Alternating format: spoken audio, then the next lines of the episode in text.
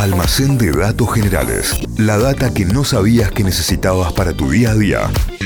¿Todo listo, Santiaguito? Todo listo. Impecable, entonces levantamos la persiana, abrimos el almacén de datos generales. Bueno, en el medio de la ola de calor que vivimos en esta semana, eh, quise buscar hablar de algo que nos lleve al frío. Ah, Y lo encontré. Bien, lo encontré. me gusta. Para ver. por lo menos escaparle mentalmente. Refrescame la mañana. Eh, hoy 29 de octubre, pero del año 1969, se fundó la base Marambio en la Antártida. Mira. Hoy, un día como hoy. Así que desde acá eh, un reconocimiento ¡Qué a locura! científicos y técnicos que viven allá en uno de los lugares más difíciles para vivir en el mundo, en la base Marambio en la Antártida. Pero hoy no vamos a hablar específicamente de la base en la Antártida, sino de un récord muy copado que tiene la Antártida Argentina. Si les pregunto, ¿quién fue la primera persona en nacer en la historia en América? La primera persona en nacer es en muy América. difícil pensarlo. ¿no? Eh, Magallanes, Eh, el no, del no. estrecho de No, Magallanes. ya estaba ¿no? vivo cuando pasó por acá. Bueno, y la primera persona que nació en Europa, la primera que nació en Asia, es casi imposible. De hecho, no, es, im- imposible, Es imposible definirlo. imaginar, claro. De todas formas, sabemos sobre alguien que tiene un récord particular, que es argentino. Vamos a Argentina. Esta es la historia de Emilio Marcos Palma. Emilio Marcos Palma. Que tiene un récord muy, muy curioso. Más conocido como. Eh, Marquito eh, Di Palma. Marquito de Palma, pero no es el de que corre en automovilismo. No, Es no. otro. No es, es otro. Eh, en el año 1904 se fundó la primera base argentina en la Antártida, la base Orcadas, que eh, es la primera que tuvo presencia humana em, continua. Y desde Ah, ese mirá. año siempre hay presencia. Somos, somos los primeros, como primer eh, país del mundo, en el que tuvo presencia eh, constante en la Antártida, en la Antártida, en el continente Territorial, claro. eh, blanco, desde el año 1904. Eh, y a lo largo de los años se fueron sumando más bases. En el año 53 se fundó una nueva que es la base Esperanza, que tiene como particularidad la base Esperanza que además de científicos y científicas vive en familias. De Ah, hecho, ahí funciona una escuela. La escuela provincial número 38, Raúl Ricardo Alfonsín. Alfonsín ¿Es se de, de Tierra del Fuego? ¿Pertenecería? Per- o... Claro, eh, pertenece administrativamente a Tierra del Fuego como, como Malvinas y las islas eh, Del de- Atlántico del Sur. Atlántico Sur. Eh, y esa escuela que decía, la escuela provincial número 38, fue la primera construida en la Antártida, tiene el título de ser la escuela más austral del mundo eh, y no dejó de dar clases durante la pandemia, porque no había Porque pandemia. no había pandemia. Claro, no tenían caso. Ay, los quiero mucho. Son 14 alumnos que van, de las familias que viven ahí en la base, es muy loco. Eh, en la base Esperanza, además de la escuela, hay una emisora de radio nacional, una oficina del registro civil, una oficina de correo argentino, que también están en otras bases, pero también están aquí en base Esperanza. Y, y la base Esperanza tiene otro récord bizarro, que es el primer tiroteo bélico en la Antártida se dio ahí. Eh, que ahora que pienso no debe haber habido muchos eh, tiroteos bélicos en la Antártida, salvo que se empiecen a desconocer algunos científicos. Pero fue el primero de febrero del 52. Un equipo de la Armada Argentina eh, le hizo una advertencia a un equipo civil británico que estaba descargando materiales de un barco y después de la advertencia les pegó una ráfaga de ametralladora. Ah, tranqui ahí. Eh, y los obligó a irse. Fue el primer tiroteo bélico de la historia de la Antártida. Y no sé si hubo otro, pero bueno, fue en la base Esperanza. Pero vamos a lo importante, de lo que íbamos a hablar sobre Emilio Marcos Palma. Año 1977, plena dictadura militar. Y los militares, en esa puja que tenían por reivindicar la soberanía del territorio, en ideas extrañas de, de expansión y patriotismo, se les ocurre una idea. Llaman al teniente coronel Jorge Emilio Palma y a su esposa María Silvia Morelo, que estaba embarazada de siete meses, y les proponen viajar a la base Esperanza para que su hijo nazca ahí, en la base Esperanza, Ah, muy en la Antártida. Y a la pareja parece que les gustó la idea. Lo bueno era que Silvia ya había pasado los meses más críticos del embarazo, estaba en el mes número 7, en Buenos Aires, de donde ¿No hay era la neonatal en la Antártida, Silvia? Les dijeron Bueno, bueno, que vayan a la base, bien. que iban a, a ser recibidos ahí con un pequeño equipo médico incluido y viajaron para allá, les pintó la idea. Llegaron a mediados de diciembre del 77, las últimas semanas del embarazo pasaron sin ningún tipo de problema y finalmente el 7 de enero de 1978 a las 8 y 40 de la mañana, 7 de enero dicen los registros que hacían 8 grados, así que una temperatura recontra Digna. cálida en Sí, la, sí. en la Antártida, nació Emilio Marcos Palma, el primer ser humano de la historia en nacer en la Antártida. Tomá, sacala. Y es argentino, carajo.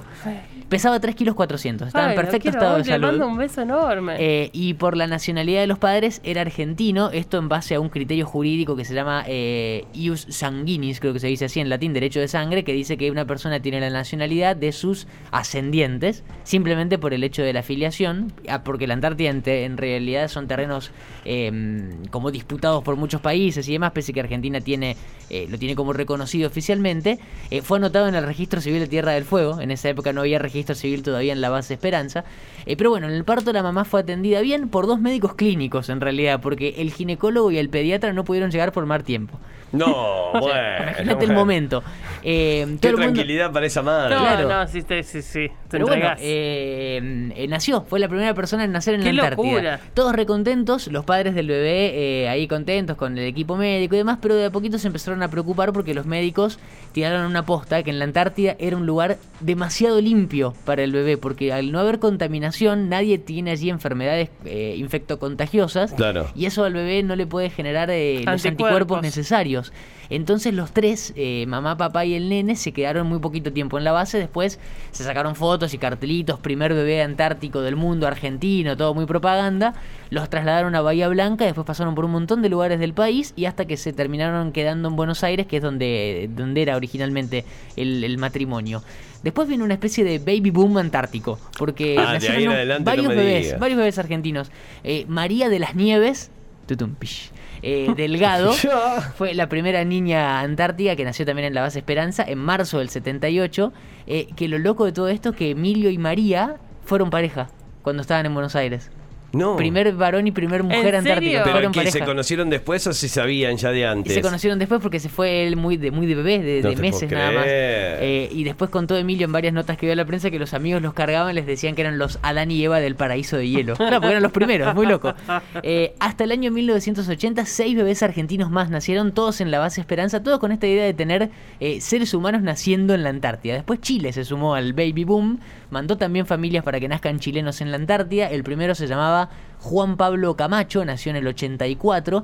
A él le siguieron dos nacimientos más en octubre, en diciembre, perdón, del 84 y en enero del 85, hasta hoy el último nacimiento registrado. Es joven, eh, son gente que hoy tiene mi edad, digamos, del 84. Claro, Ignacio Alfonso Miranda, eh, chileno, nació en enero del 85, último nacimiento registrado en la Antártida.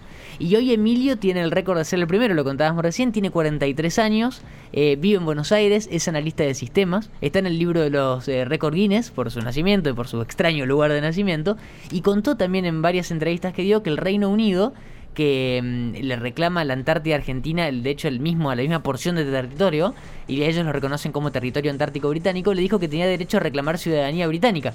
Porque para ellos nació en territorio británico, pero dice que nunca les respondió el llamado y que siguió con nacionalidad argentina eh, Emilio Marcos Palma. Y su historia, el primer bebé nacido fuera de América, Europa, Asia, África y Oceanía, la primera persona en nacer en la Antártida y es argentino. Sacala a pasear el dato que te trajo el Santi, este almacén de datos generales del día de hoy que vas a encontrar en arroba notifyok en nuestras redes. Está subido en Notify Diario, en Spotify. Lo vamos a compartir también en Instagram para que puedan acceder desde ahí. Almacén de datos generales con la historia del argentino nacido en la Antártida. Mirá si no Qué vamos- locura. Mirá si no vamos a ser el mejor país del Pero mundo. claro, Pero si en todos lo- los aspectos. Me parece alucinante. Eh, me parece todo alucinante. La Antártida me parece una cosa. ¿Y sabes qué? Vamos De a ir lo- a la Antártida. Vamos a transmitir Vamos a ir a la. Antártida. Tenemos Vamos. que- Tienen ver. radios allá, o sea que no tenemos que- ni que llevar equipos. Tendríamos que hacer nota con Marcos Piotti, que fue el cordobés que fue con Metallica a la Antártida. ¿Se acuerdan cuando Sí. Metallica tocó en la. Antártida? Bueno, tendríamos que hablar con Marquitos que, que Eh, nos cuente un poco más la Es experiencia. una locura. Yo conozco a dos personas que, que- que estuvieron en la Antártida. eh, uno un contador de la Marina que eh, tiene un poco más de nuestra edad, digamos, tendrá 40 años hoy. eh, que, que, bueno, como experiencia estuvo seis meses, es una locura. Claro. Y un amigo de mi abuelo, que yo lo conocí siendo chiquita y él era un señor mayor, amigo de mi abuelo, imagínate. Pero que tengo guardadas las postales que le mandaba a mi abuelo desde No, la Antártida. Una locura, una locura. Obviamente también parte de- del ejército, él viajaba con la fragata Libertad y esas cosas. Claro, ya no se mandan postales, chicos, ahora se manda la foto al grupo de WhatsApp Ah, claro. directamente. Eso, eso es tremendo. Y no queda registro. Almacén de datos generales. La data que no sabías que necesitabas para tu día a día. Inventos, curiosidades de la estudios increíbles de la ciencia, lugares raros del mundo y un montón de locuras más. Todo eso podés conseguir en el almacén de datos generales de Santi Miranda.